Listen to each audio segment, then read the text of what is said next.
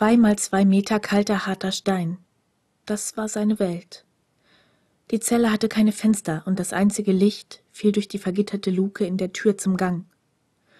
Er hatte schon lange aufgehört, hindurchzusehen, hatte aufgegeben, sich in sich zurückgezogen. Irgendwo in der Ferne hörte er Schritte, die immer näher kamen. Es war wieder soweit, er kam, um ihn zu holen. Angst klammerte sich um sein Herz, das er doch längst für tot gehalten hatte. Reflexartig zog er sich in eine der hinteren Ecken des Raumes zurück, den Rücken flach an die Wand gepresst. Die Ketten, die seine Füße und Handgelenke miteinander verbanden, klirrten verräterisch, und obwohl ihm das Geräusch vertraut war wie nichts anderes auf der Welt, zuckte er unwillkürlich zusammen. Die Schritte draußen auf dem Gang hielten inne. Dann tauchte ein Gesicht auf der anderen Seite der Gitterstäbe auf. Grüne Augen blitzten im Zwielicht. Wessen Augen? Hallo, flüsterte eine hohe Stimme, die er noch nie zuvor gehört hatte. Sie klang unsicher, flatterte wie sein eigenes Herz. Ich hab dir was mitgebracht. Eine weitere Luke im unteren Teil der Tür wurde mit einem hässlichen Geräusch aufgeschoben und wieder geschlossen. Ein seltsamer Geruch erfüllte den Raum. Was war das nur? Ganz langsam bewegte er sich auf die Tür zu und nahm den Teller in Augenschein, der in die Zelle geschoben worden war. Reis und frittierter Fisch? Wie lange hatte er keinen Fisch mehr gesehen? Ehrfürchtig kniete er neben dem Teller nieder und hob den Kopf, um einen weiteren Blick auf die grünen Augen hinter dem Gitter zu werfen.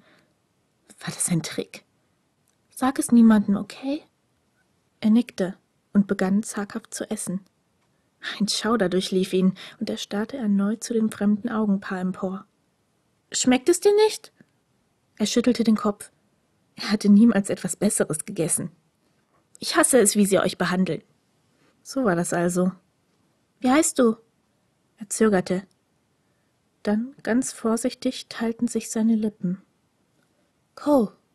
Seine Stimme klang seltsam entrückt und hallte beängstigend von den Wänden der Zelle wieder. Wie lange hatte er sie nicht mehr gehört? Seine Stimme. Wie viel Zeit war vergangen, seit man ihn hierher gebracht hatte? Er konnte es nicht sagen. Ich muss gehen. Er kommt. Geh nicht, wollte er sagen, doch er konnte es nicht. Tut mir leid. Ich komme wieder. Damit war er fort. Seine grünen Augen hinterließen eine Leerstelle hinter dem Gitter der Luke und in seinem Herzen. Geh nicht. Mit einem lauten Grollen wurde der Riegel zur Zellentür zurückgeschoben. Die Tür flog auf und hätte ihn beinahe getroffen.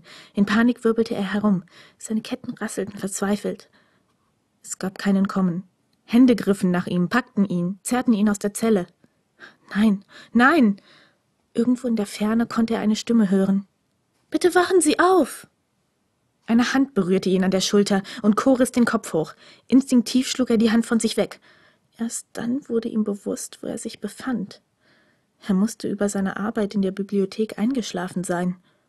Ihm gegenüber stand Midori, die ein ganzes Stück vor ihm zurückgewichen war, einen verstörten Ausdruck auf dem Gesicht. Es tut mir leid, sagte Co schnell und rieb sich die Schläfen. Ich hatte einen schlechten Traum. Midoris Haltung entspannte sich, doch sie wirkte noch immer ein wenig unsicher.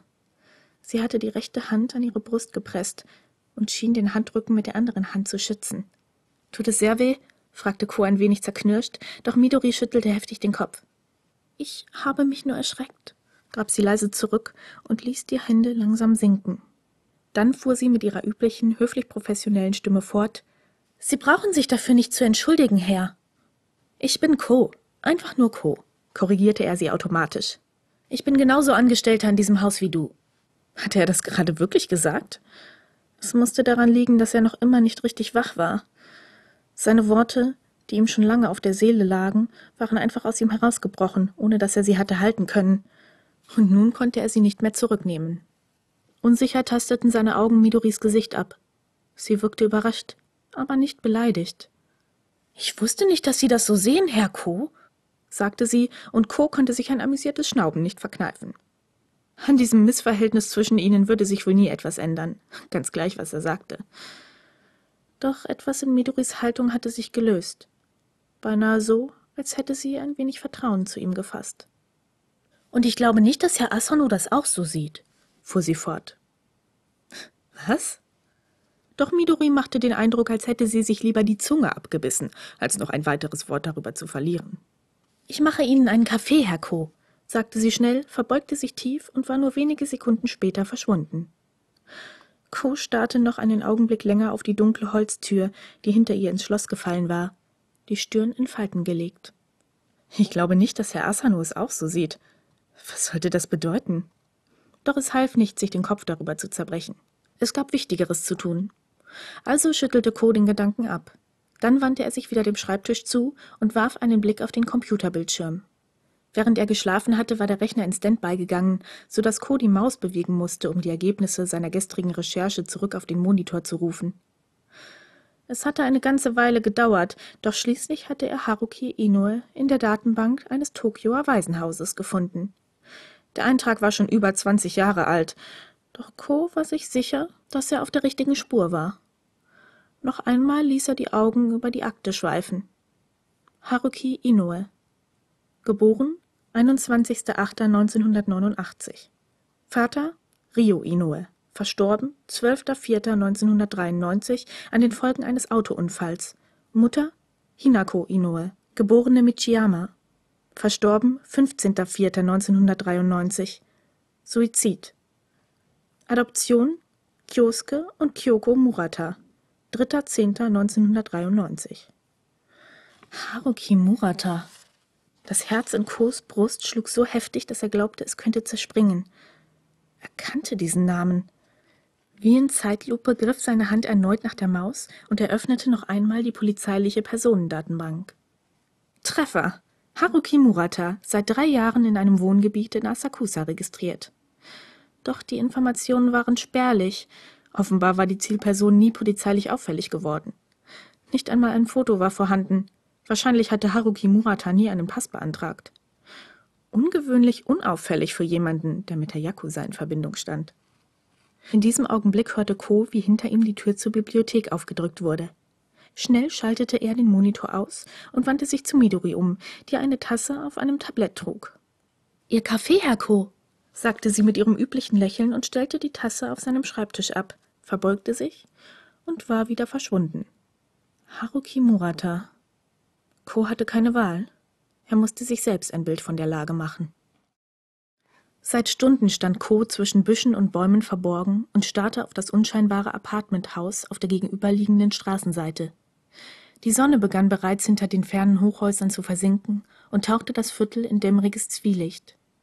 Nummer 11. Das war sein Apartment. Doch bisher hatte es niemand betreten oder verlassen. Co konnte den nervösen Schlag seines Herzens in seiner Brust spüren. Alles um ihn her wirkte entrückt, seltsam irreal, wie in einem Traum. Der Himmel war zu rot, der Wind zu warm, die Stadt zu still. Und er selbst, er war. Hinter den Fensterscheiben von Apartment Nummer 11 entflammte Licht. Kos Herz setzte einen Schlag lang aus. Er hatte ihn verpasst?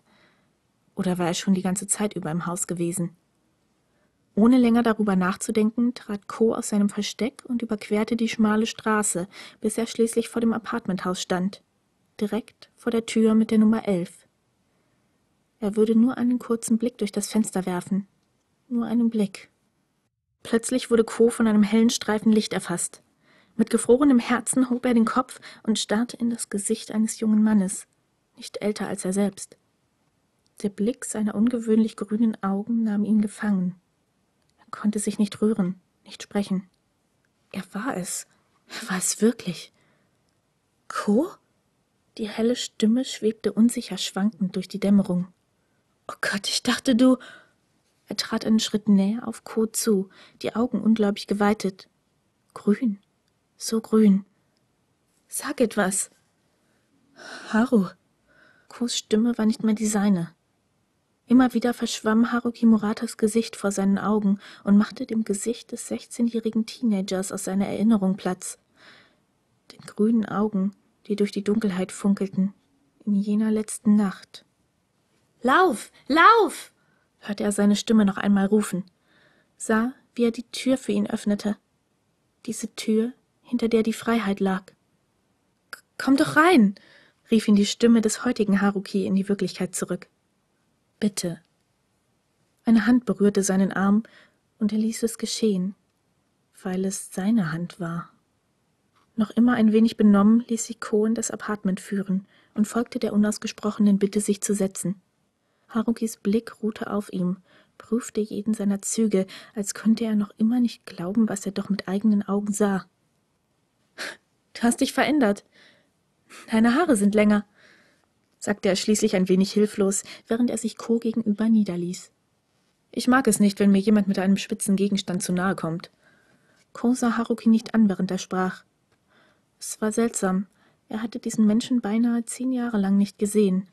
Und doch hatte er das Gefühl, offen zu ihm sprechen zu können, wie zu einem engen Freund. Als hätten all diese Jahre keine Leerstelle hinterlassen, als wäre Haruki die ganze Zeit über bei ihm gewesen. Es hätte ein überschwängliches, ein glückliches Wiedersehen sein können, wenn da nicht dieser Zettel gewesen wäre. Kos Atem ging flach.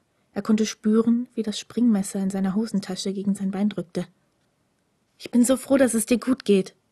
Als Ko den Kopf hob, sah er das Strahlen in Harukis Augen, und sein Herz krampfte sich schmerzhaft zusammen. Er konnte diesen Mann nicht töten. Er konnte es nicht. Wie bist du da rausgekommen? Fragte Ko schließlich, um sich von seiner Nervosität abzulenken. Ich bin gegangen, als ich volljährig geworden bin. Einfach gegangen? Haruki lächelte leicht. Mir ging es nicht so schlecht wie dir. Soll ich uns Tee machen? Keinen Tee, sagte Ko schnell. Einen kurzen Augenblick lang wirkte Haruki verdutzt, doch dann zuckte er die Achseln. Daneben einen Kaffee. Während er sich am Wasserkocher zu schaffen machte, ließ Ko seinen Blick durch den Raum wandern. Das Apartment war nicht besonders groß. Das Wohnzimmer war gleichzeitig auch die Küche, und eine angrenzende Tür mochte zu einem kleinen Schlafzimmer mit Bad führen. Alles war sauber und aufgeräumt und irgendwie unpersönlich. Beinahe so, als handelte es sich eher um eine Übergangslösung als um ein Heim.